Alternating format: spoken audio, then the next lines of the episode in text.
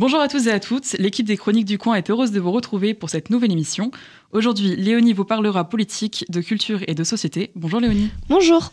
J'aborderai ensuite l'actualité internationale. Romane est à la réalisation et elle nous parlera également économie. Bonjour Romane. Bonjour à tous. Et enfin, nous conclurons l'émission avec la rubrique sport présentée par Tom. Bonjour Tom. Bonjour. Donc pour commencer, l'actualité politique. Léonie, peux-tu nous faire un point sur les parrainages en vue de la présidentielle? Tout à fait. Donc ce mardi 1er mars, Éric Zemmour, Nicolas Dupont-Aignan et Marine Le Pen ont officiellement été déclarés candidats à la présidentielle, puisqu'ils ont eu respectivement 620, 532 et 503 parrainages. Ces résultats ont été mis à jour quelques jours avant la clôture des parrainages par le Conseil constitutionnel. Et c'est le président du Conseil, Laurent Fabius, qui annoncera officiellement les noms de tous les candidats. En parlant de parrainage, c'est une autre candidate qui, malheureusement, faute de les avoir, s'est retirée de la présidentielle. Euh, déclarée grande vainqueur de la primaire populaire organisée en janvier, l'ancienne garde des Sceaux, Christiane Taubira, a, a renoncé à sa candidature, ne disposant que de 181 signatures d'élus contre les 500 requises par le Conseil constitutionnel. Ce retrait a été commenté du côté de la gauche, notamment par Yannick Jadot, qui a redit qu'elle était la bienvenue dans la campagne des écologistes, Fabien Roussel, candidat communiste, a fait part de son amitié et de son estime pour Madame Taubira. Donc si le retrait de Christiane Taubira marque une candidature de moins, et notamment à gauche, le président actuel de la République, Emmanuel Macron, ne s'est toujours pas déclaré candidat. Ayant 1785 parrainages validés, il a notamment reçu cette semaine le soutien de Jean-Pierre Raffarin, ancien Premier ministre sous le mandat de Jacques Chirac. Et j'en profite, nous sommes le mercredi 3 mars, une euh, annonce, une information importante euh, est tombée aujourd'hui, puisqu'il semblerait euh, que Emmanuel Macron va annoncer sa candidature ce soir euh, une lettre adressée euh, aux journaux locaux. Le candidat donc ne s'est pas encore déclaré, mais il s'est exprimé également ce mercredi 2 mars à 20h, notamment concernant la crise en Ukraine. Donc cette crise internationale est sur toutes les lèvres et, et, éclipse même les débats pour les élections présidentielles, dont le premier tour est dans seulement un mois. J'espère également que vous allez tous voter. Merci Léonie, on te retrouve tout à l'heure pour la rubrique culture et société. Quant à toi, Joséphine, tu vas nous parler de la guerre entre euh, l'Ukraine et la Russie et ses impacts sur la scène internationale. Alors oui, effectivement, avant l'invasion de l'Ukraine, Vladimir Poutine espérait probablement assiéger Kiev en deux ou trois jours. Selon les services de renseignement ukrainiens, la stratégie de Moscou était d'encercler Kiev et d'envoyer 5000 parachutistes d'élite avant d'investir le palais présidentiel et ainsi de capturer le président ukrainien. Cependant, les soldats russes ont fait face à une résistance ukrainienne sous-estimée et une semaine après le début de la guerre, les troupes ne sont pas parvenues à assiéger Kiev comme elles auraient pu l'espérer. Le Kremlin a depuis envoyé un renfort de véhicules s'étendant sur 65 km en direction de la capitale ukrainienne. Le 28 février, les gouvernements russes et ukrainiens ont envoyé leur délégation aux frontières de la Biélorussie afin de négocier. La discussion a duré plus de 4 heures sans que l'on en connaisse les moindres détails. Un accord n'a pas l'air d'avoir été trouvé et de nouvelles négociations sont à prévoir. Cette même journée, l'Ukraine a demandé d'intégrer sans délai l'Union européenne par une procédure spéciale. Cependant, cette procédure n'existe pas pour le moment et l'admission d'un pays au sein de l'Union européenne est conditionnée par l'accord unanime des 27. Selon Charles Michel, président du Conseil européen, les pays membres ont pour le moment chacun leurs opinions sur le sujet et la présidente de la Commission européenne Ursula von der Leyen encourage à une entrée de l'Ukraine dans l'Union européenne dès ce 6 mars. La décision finale reposera cependant sur le Conseil européen uniquement. L'enjeu majeur de cette admission est celle de la perte des liens diplomatiques avec la Russie. La fin des dialogues avec le Kremlin sont effectivement à craindre si l'on veut tenter de trouver un accord de paix. Les 27 restent-ils pour autant les bras croisés? Non, pas du tout. Ils ont récemment mis en place de nouvelles sanctions afin de nuire à la Russie. L'Union européenne a fermé ses espaces aériens aux avions russes et les médias d'État RT et Sputnik ont été bannis. L'Union européenne a également débloqué 450 millions d'euros pour la livraison d'armes à l'Ukraine. La guerre entre la Russie et l'Ukraine affecte-t-elle uniquement l'Europe? Alors non, loin de là. Le Japon, par exemple, entretenait déjà des relations délicates avec la Russie puisqu'aucun traité de paix n'a été signé en 1945 suite à des différences sur la souveraineté des quatre îles de l'archipel des Kuriles au nord du Japon. Mais si la Russie ne menace pas directement le Japon, une montée des tensions n'est pas à exclure. En décembre 2021, Moscou avait annoncé déployer des sous-marins nucléaires à proximité de ces îles. Les avions japonais interviennent régulièrement contre les appareils russes approchant l'espace aérien nippon.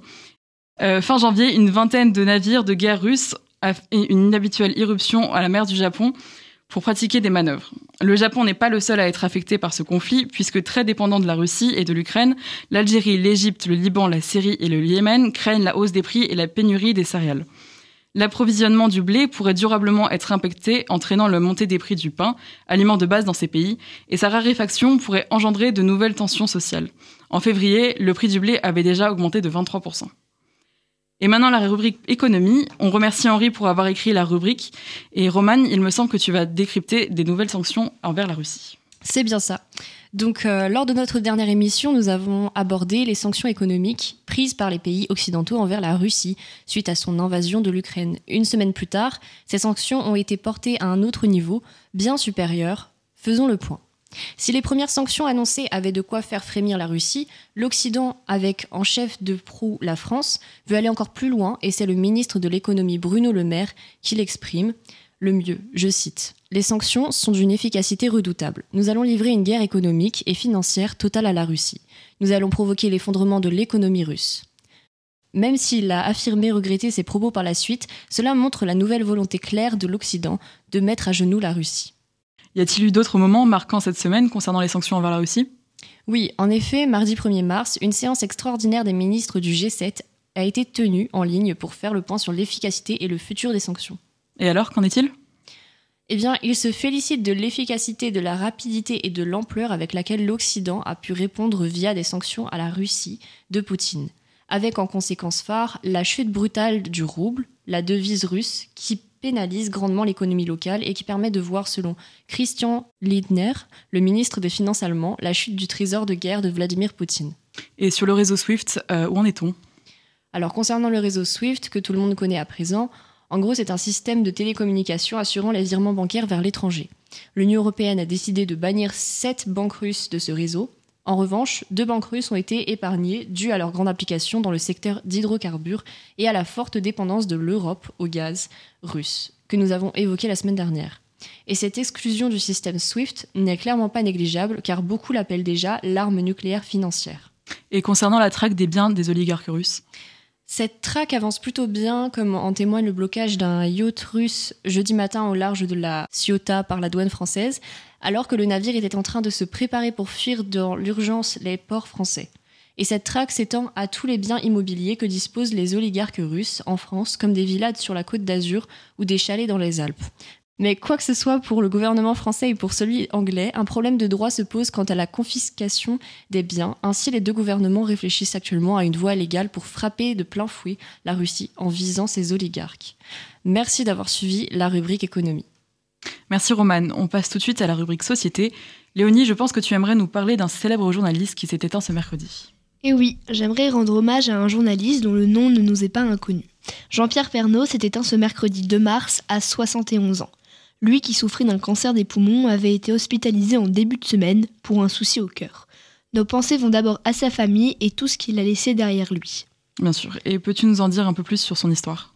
Tout à fait. Donc Jean-Pierre Pernaud est né à Amiens d'une maman pharmacienne et d'un papa directeur d'usine. Si on le connaît aujourd'hui, c'est notamment parce qu'il fut un des journalistes et présentateurs les plus connus en France. Il a d'abord débuté à la télévision dans Nord Picardie Actualité après des études à l'école de journalisme de Lille. Il entre à TF1 le 6 janvier 1975, le jour même de la création de la chaîne. Il présentera ainsi le journal télévisé pendant plus de 30 ans. C'est notamment devenu le chouchou des Français qui regardent le 13h de TF1. C'est lui qui va fixer une ligne éditoriale centrée avant tout sur une France locale en s'entourant beaucoup de correspondants en région. Malheureusement, il a dû quitter son siège de présentateur, d'abord en 2018 pour un cancer à la prostate et en 2020 pour un cancer au poumon. quelles ont été les réactions face à cette nouvelle? Donc ce décès auquel personne ne s'attendait a suscité de nombreux hommages. Le président de la République a salué sur la plateforme Twitter la passion de la France de Jean-Pierre Pernaud. Le président de la République a salué sur la plateforme Twitter la passion de la France de Jean-Pierre Pernaud, tandis que la ministre de la Culture, Roselyne Bachelot, a réagi, elle aussi, et je la cite, Nous perdons un grand journaliste. Ses anciens confrères ont également voulu lui rendre hommage. Ancien présentateur du JT de France 2, David Pujadas a évoqué la mort de Jean-Pierre Pernaud comme une nouvelle éprouvante. Deux figures de TF1 ont aussi pleuré la mort du journaliste, comme Laurence Ferrari qui a côtoyé le présentateur en disant c'est un peu l'âme de TF1 qui s'en va, quand Jean-Pierre Foucault évoque la perte d'un membre de la famille. Tout à l'heure, je parlais de la situation en Ukraine. Peux-tu nous en dire un peu plus sur les actions et réactions en France? Tout à fait. Donc, on, parlons ensemble de comment en France la mobilisation pour l'Ukraine se fait de plus en plus grande. Donc, ce samedi, de nombreuses manifestations ont eu lieu un peu partout en France. Dans la foule, beaucoup de drapeaux ukrainiens tenus par des Ukrainiens eux-mêmes ou encore des panneaux demandant la fin de cette guerre. Ces rassemblements étaient souvent à l'initiative des citoyens ou même des associations, notamment pour les droits de l'homme, et ont regroupé plus de 400 personnes dans des grandes métropoles comme Lille, Marseille, etc. Cette mobilisation pour l'Ukraine et les Ukrainiens va parfois au-delà des rassemblements dans la rue. Des villes sont ainsi illuminées aux couleurs de l'Ukraine, des drapeaux bleus et jaunes sont accrochés dans des lieux symboliques aux côtés des drapeaux français et européens. Des initiatives citoyennes ont aussi vu le jour. Par exemple, des éleveurs français ont mis en place une chaîne de solidarité pour aider leurs collègues ukrainiens, notamment pour ne pas laisser leurs animaux sur place. Des collectes de vêtements, des produits médicaux et sanitaires sont également organisées. Enfin, beaucoup de communes sont dites prêtes à accueillir des réfugiés ukrainiens, sachant qu'ils seraient près d'un million à avoir franchi la frontière. Merci Loni. Tom, je te laisse la parole pour nous parler de rugby et du tournoi des Six Nations. Bien sûr, samedi dernier, le 15 de France a battu l'Écosse sur le score de 36 à 17 à Murrayfield. Dominateur, puis maladroit, avant de terminer le match en frappant fort à la défense et en contrant des Écossais à bout de force, l'équipe de France ainsi que ses supporters ont traversé toutes les émotions. La dernière victoire de la France en Écosse remontait à 2014. Dans ce climat froid et pluvieux, écossais, les Bleus ont décroché, grâce à une seconde période tout en maîtrise, une troisième victoire consécutive en trois matchs dans le tournoi des Six Nations. Dominateurs mais parfois un peu brouillons, les Français ont inscrit six essais, synonyme de bonus offensif important pour le classement final. L'attaque de l'équipe de France, menée par le numéro 9, capitaine et meilleur joueur du monde, Antoine Dupont, a démarré à la 9 minute lorsque le demi-mêlée reçoit le ballon dans ses propres 22 et effectue une course en slalom de plus de 40 mètres. Trois passes plus tard, essai de Paul Willems. Du négatif dans ce match? Un peu. Les Français ont eu des périodes de mou, surtout sur le premier essai des Écossais, et ont laissé les Écossais marquer le dernier essai sans une vraie défense. Leur maîtrise défensive en seconde période a empêché un comeback des Écossais. Mais c'est Malvin Jaminet qui signe la plus mauvaise performance du match côté bleu. Au coup de pied, donc pénalité et transformation, il signait du 88% de moyenne lors de ses huit premières sélections. Cependant, sur ce match, il n'en a converti que 3 sur 7. Le vent fut un facteur, mais c'est lui qui est aussi responsable d'une mauvaise réception qui mène à l'essai écossais. Mais les Bleus, leaders toujours invaincus, peuvent espérer réaliser un grand chelem. Le dernier pour l'équipe de France date de près de 10 ans. Peux-tu nous en dire un peu plus sur le grand chelem? Oui, le grand chelem de rugby, c'est lorsque un 15 national remporte tous ses matchs lors d'un tournoi des 6 nations. Un rêve qui avait commencé au soir de la victoire contre l'Irlande, marquant la deuxième victoire des Bleus après celle contre l'Italie. Le 15 de France est la seule équipe en lice pour cette performance cette année, avec trois victoires en trois journées. Avant de pouvoir se poser la question, il faut que les Bleus se déplacent et bien sûr gagnent à Cardiff vendredi 11 mars. En cas de victoire, alors, il sera temps de poser. Le groupe des 42 joueurs convoqués pour la rencontre voit aussi le retour de Teddy Thomas, le trois quarts d'aile du Racing 92, ainsi que de celui de Mathieu Jalibert, le joueur bordelais. Après ce match, il ne restera plus qu'une soi-disant finale contre l'Angleterre samedi 19 mars au Stade de France. Ce serait la première fois que le 15 de France remporte le tournoi depuis 2010. Et pourquoi c'est important? Après leur exploit lors de la tournée d'automne 2021 où ils ont battu les All Blacks de Nouvelle-Zélande 40 à 25 au Stade de France, l'équipe de France de rugby a bien entamé son tournoi des Six Nations. À un peu plus d'un an et demi de la Coupe du Monde 2023, organisée en France, l'équipe de France entraînée par Fabien Galtier a mis en place une équipe remplie de jeunesse qui, depuis un an, découvre le niveau de l'équipe de France A. La France est en position favorable et peut-être même favorite pour remporter son tournoi en 2023.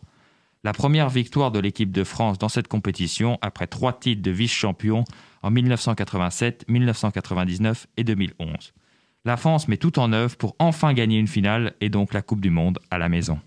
Merci Tom. Côté culture maintenant, Léonie, tu vas d'abord nous parler des Césars. Tout à fait. Arrêtons-nous quelques instants sur la cérémonie des Césars qui a eu lieu vendredi 25 février.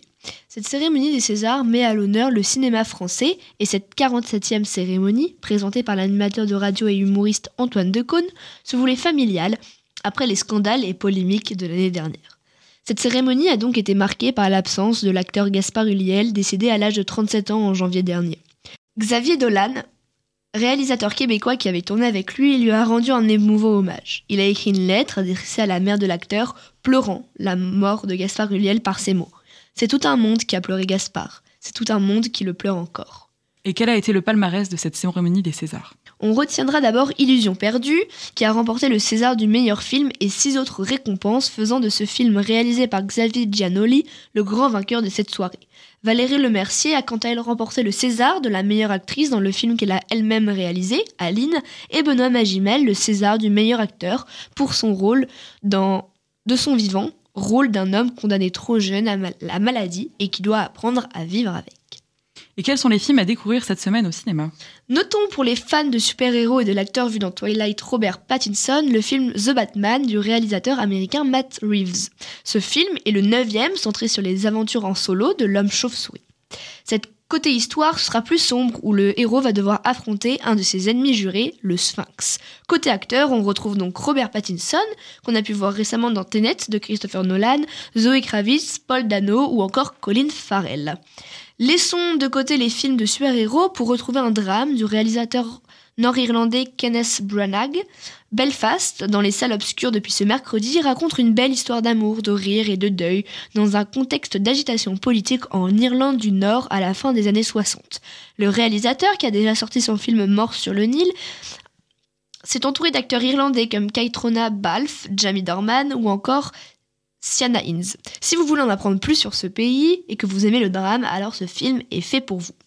Pour finir, revenons en France avec Rien à foutre, réalisé par Emmanuel Mar et Julie Lecoutre. L'actrice principale, Adèle Escarcopoulos, joue Cassandre, une jeune hôtesse de l'air de 26 ans dans une compagnie low cost. Elle enchaîne les vols de jour et les fêtes alcoolisées la nuit. Ce film, le premier long métrage des deux cinéastes, nous en apprend plus sur la réalité pas forcément facile du quotidien des hôtesses de l'air, incarnée par la belle fragilité de l'actrice Adèle Excarcopoulos qu'on a pu déjà voir dans tout genre de films. Merci Léonie, c'est sur cette actualité culturelle que se conclut notre émission. Merci aux chroniqueurs pour votre travail et merci chers auditeurs pour votre écoute. On espère que cette chronique vous aura plu et on vous retrouve la semaine prochaine. Bonne journée.